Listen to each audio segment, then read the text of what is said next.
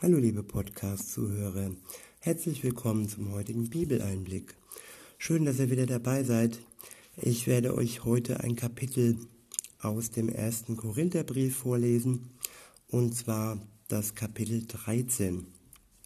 Ich benutze wieder die Übersetzung Neue Genfer und der erste Abschnitt ist überschrieben mit Die Liebe größer als alle Gaben. Vorweg möchte ich doch mal sagen noch, ähm, dass die Liebe eigentlich das ist, was uns am Leben hält und ob wir mit Gott unterwegs sind oder nicht, die Liebe bestimmt unser Leben. Das heißt jetzt nicht, dass es ohne Gott genauso gut wäre. Nein, im Gegenteil. Im, Gegen, im Gegenteil. Denn Gott, Gottes Liebe ist äh, allmächtig, sie ist unendlich, sie ist gigantisch, sie ist perfekt. Und wenn wir diese Liebe gegenüberstellen zu der Liebe, die wir von anderen bekommen, erwarten, geben, ohne Gott, dann ist das eigentlich eine ziemlich, ich drück's mal ganz lapidar aus, lächerliche Liebe. Wer die Liebe von Gott haben kann, dem möchte ich wirklich ans Herz legen, zögert nicht und nehmt sie an, denn sie bereichert euch, euer Leben und das Leben der anderen. In diesem Sinne geht's los. Ab Vers 1 steht, wenn ich in Sprachen rede, die von Gott eingegeben sind, wenn ich in Sprachen rede, die von Gott eingegeben sind, in irdischen Sprachen und sogar in der Sprache der Engel, aber keine Liebe habe, bin ich nichts weiter als ein dröhnender Gong oder eine lärmende Pauke. Wenn ich prophetische Eingebungen habe, wenn mir alle Geheimnisse enthüllt sind und ich alle Erkenntnis besitze, wenn mir, das, wenn mir der Glaube im höchsten nur denkbaren Maß gegeben ist, so dass ich Berge versetzen kann, wenn ich alle diese Gaben besitze, aber keine Liebe habe, bin ich nichts. Soweit erstmal diese ersten Verse. Ich wiederhole nochmal und sage euch meine Gedanken. Ab Vers 1 heißt es, wenn ich Sprachen rede, die von Gott eingegeben sind, in irdischen Sprachen und sogar in der Sprache der Engel, aber keine Liebe habe, bin ich nichts weiter als ein dröhnender Gong oder eine lärmende Pauke. Sprachen sind ja so eine Sache, damit man sich verständigen kann, damit man den anderen versteht. Es gibt auch sogenannte Geheimsprachen. Und ähm, genauso möchte ich mal die Sprache nennen, die Gott uns schenken kann durch seinen Geist.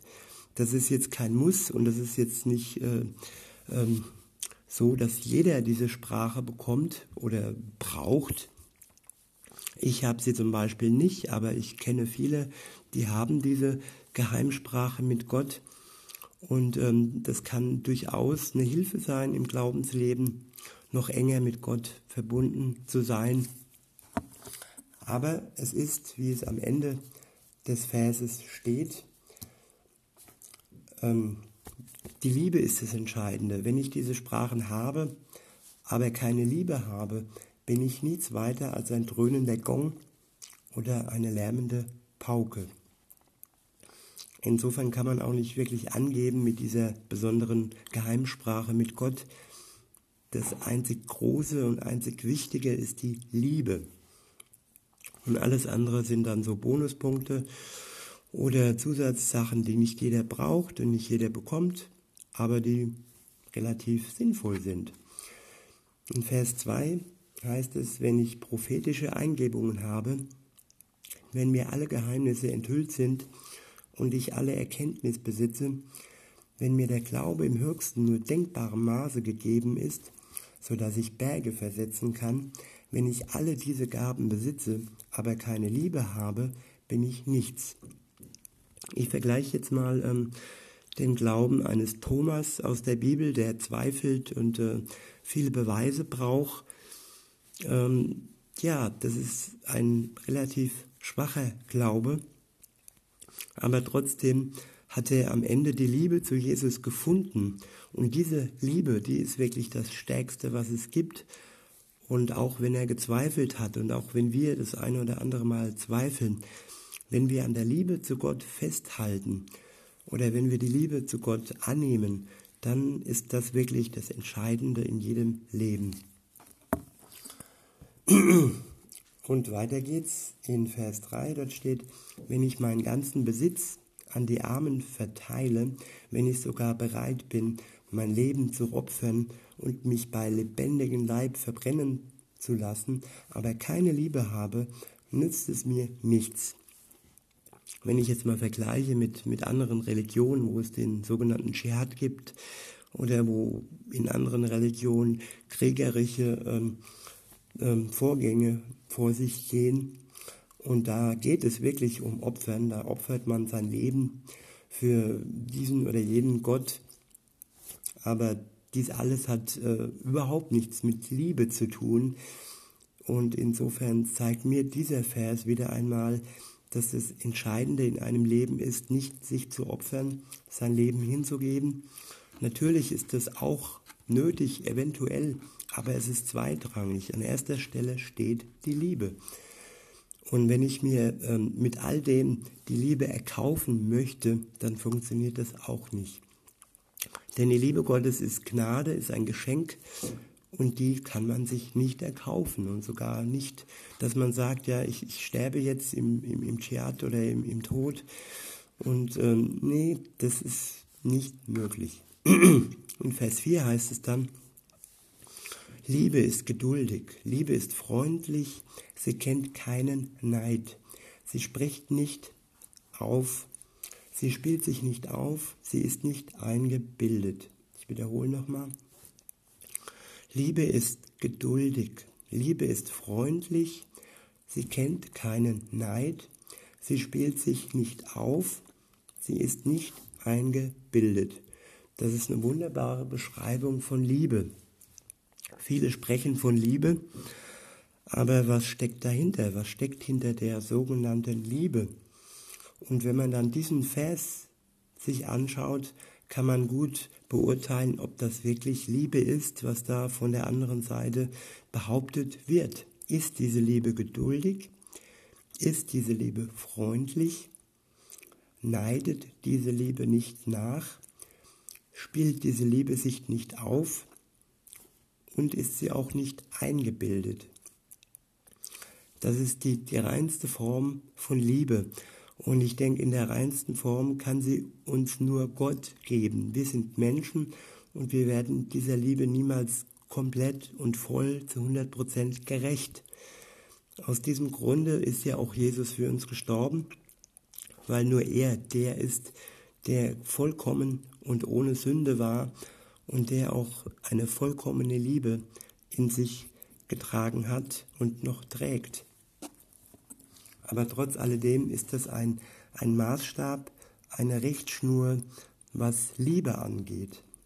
In Vers 5 heißt es dann, sie verhält sich nicht taktlos, sie sucht nicht den eigenen Vorteil, sie verliert nicht die Beherrschung, sie trägt keinem etwas nach.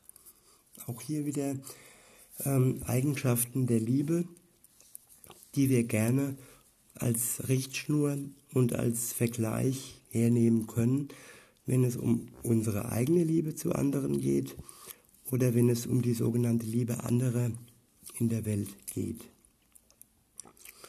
In Vers 6 heißt es, sie freut sich nicht, wenn Unrecht geschieht, aber wo die Wahrheit siegt, freut sie sich mit. Ich wiederhole nochmal, sie freut sich nicht, wenn Unrecht geschieht, aber wo die Wahrheit siegt, freut sie sich mit. Ich finde diesen Begriff mitfreuen auch wunderbar, wenn man sieht, jemand hat, jemand ist glücklich, jemand passiert etwas Schönes und wenn man dann sich mitfreuen kann, dann ist auch das ein Merkzeichen der Liebe. Die Liebe kann sich durchaus mit dem anderen freuen, auch wenn man selber keinen Vorteil dadurch hat, dass dem anderen etwas Gutes geschieht. Und ähm, Unrecht, das sogenannte ähm, ähm, Unrecht, was kann man noch sagen? Ähm, ja, wenn man über andere lästert oder diese Schadenfreude, genau. Also Liebe hat nichts mit Schadenfreude zu tun. Das ist praktisch das Gegenteil von Schadenfreude, wenn man sich mit anderen freuen kann. In Vers 8 heißt es, die Liebe vergeht niemals. Prophetische Eingebungen werden aufhören. Das Reden in Sprachen, die von Gott eingegeben sind, wird verstummen. Die Gabe der Erkenntnis wird es einmal nicht mehr geben. Denn was wir erkennen, ist immer nur ein Teil des Ganzen. Und die prophetischen Eingebungen, die wir haben, enthüllen ebenfalls nur einen Teil des Ganzen. Eines Tages aber wird das sichtbar werden, eines Tages aber wird das sichtbar werden, was vollkommen ist. Dann wird alles Unvollkommene ein Ende haben. Ich wiederhole nochmal den Vers 10.